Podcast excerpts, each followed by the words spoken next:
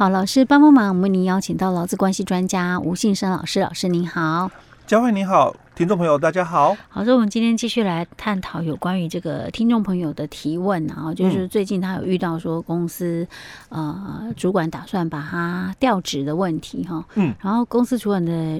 理由是说他跟他的直属上司不和哈，嗯，然后可能有一些些疑似霸凌的作为啊哈，对，那他就问到说这个调职的问题，到底如果公司要给他调职，他可以不接受吗？或者说他可以还有一些什么样的办法来因应呢？哈，嗯，那最坏的打算是什么等等，然后那我们要来这个问老师，那老师上一个上一集里面有谈到说这个调动五原则的部分嘛，哈，嗯，那像这种状况的话。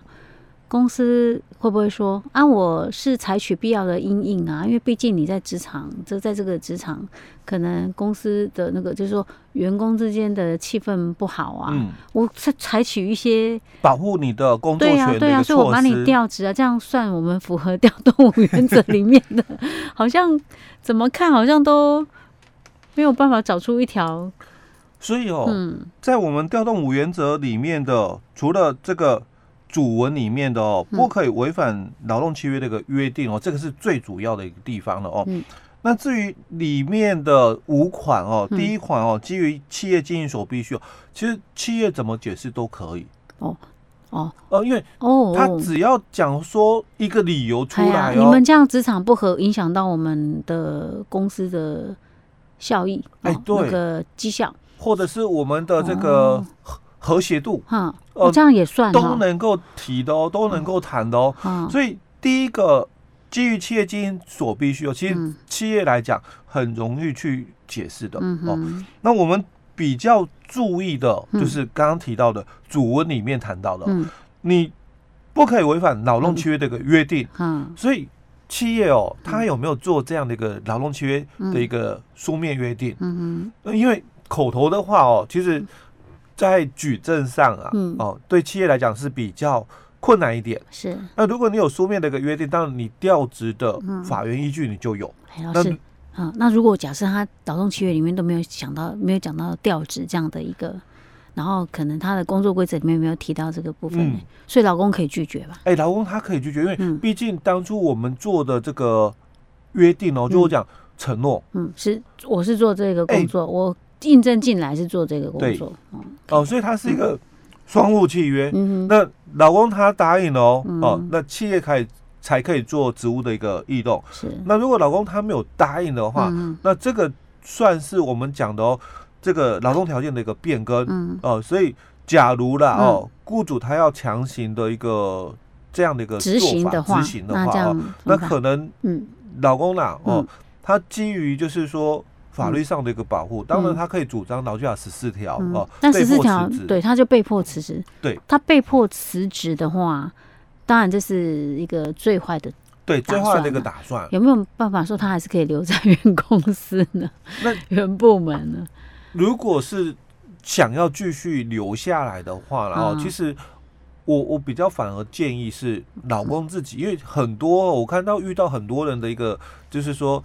想法哦，就说，哎，我在这个工作已经做很久了，我已经都很适应习惯了哦。嗯、那他就觉得说，他不想再变更工作环境哦，嗯、因为毕竟我已经都学会了嘛。嗯、那我驾轻就熟，可是我要到新的一个环境去啊，那我我要重新开始，从头来过哦。嗯、其实有时候我真的会比较鼓励啦，尤其就是我们的这个年轻朋友。嗯在未来的一个职涯里面，然后你如何去累积哦你的工作经验？其实有时候调职也不见得不好，哎，对，对不对？哦，因因为很多的经验是你要有接触过，嗯，那你才有那些经历的哦。是，那以前的时候，哦，我们讲以前的这个，现在才有那个什么“协感青年”这个名词啊。哦，其实。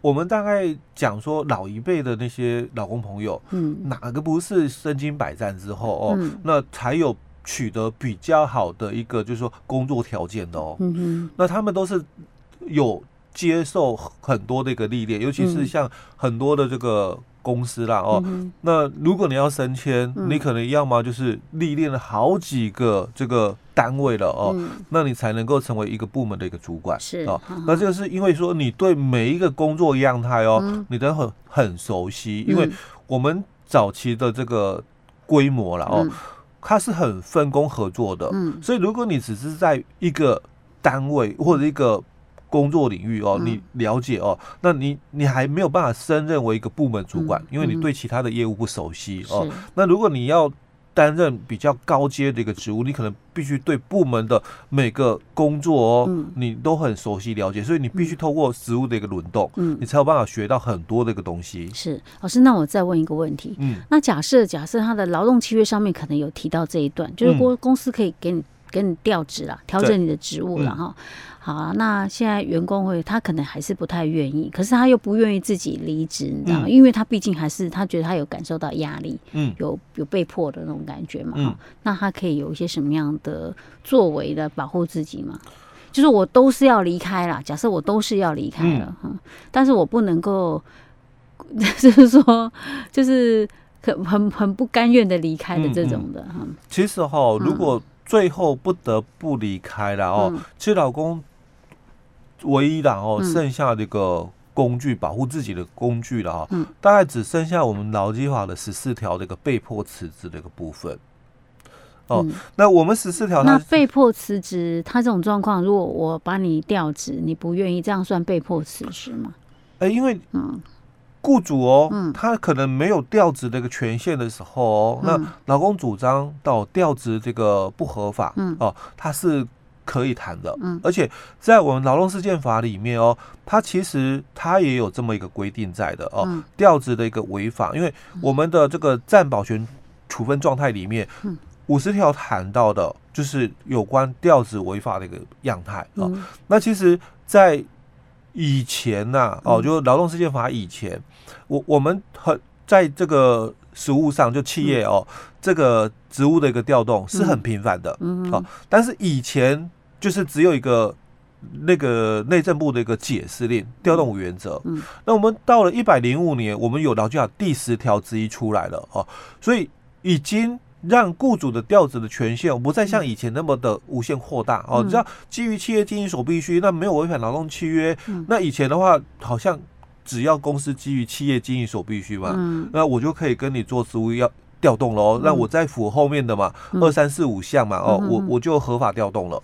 那我们后来在劳基法第四条之一，他改变了。嗯，他说这个雇主要调动劳工的一个工作，你必须是不违反劳动契约这个原则之下约定哦。哦，那在符合新的调动五原则。嗯，哦，所以他已经有一些的限缩雇主的调职的一个权限了，因为回到契约的一个这个原则里面，就劳动契约它是一个双务契约。嗯，所以你双方哦，劳资双方你们。同意的一个情况下，你才能够做调职。是，那我的意思说，假设他劳动契约里面的确有谈到说可以，嗯、公司可以调职啊。嗯。可他现在有一点被迫，嗯，被迫是必须要答应公司的条件。或许他调职也只是幌子啊，可能想逼他走这样子。嗯、因为他毕竟，我说他还有其他的一些做法这样子。嗯那他可以，他可以说我是受到那个，就是我们一开始之前讲的那个职场职场霸凌的一个部分了。那他就必须去谈的是另外一个。嗯，那像这样子，他需要收集证据吗？哎，对，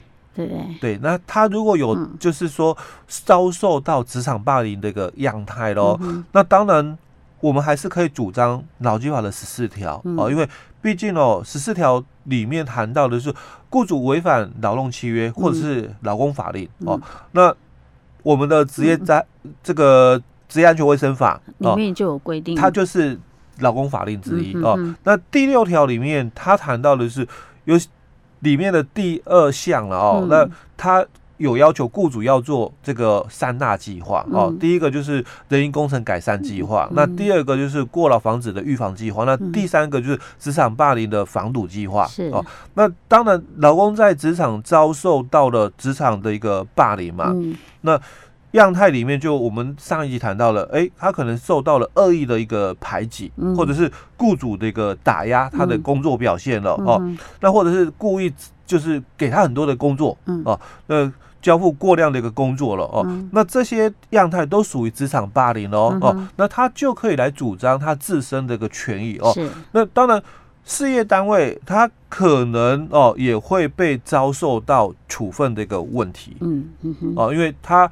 确实是违反了我们治安法第六条的一个规范了。嗯嗯，OK，好，所以劳这个劳工来讲的话，可能这这一方面他还是可以主张了。嗯，但是只是说最终他可能都是会离开这个职场，欸、对不对？对，因为以经验来讲，如果说你假设在职场上已经碰到这种状况，通常再待下去那个状后续也不会很好，嗯、对不对？你可能自己工作也会觉得很辛苦哈。嗯，毕竟已经跟公司已经扯破脸了，对不对？不过有时候啦哦，换个环境，嗯哦，就是可能不同的一个部门的哦，换个环境的哦，嗯搞不好你会遇到对的人呐。是，OK，好，所以就是这个是呃，听众朋友自己要考量的地方哈。嗯，OK，好，老师，我们今天讲到这里。好。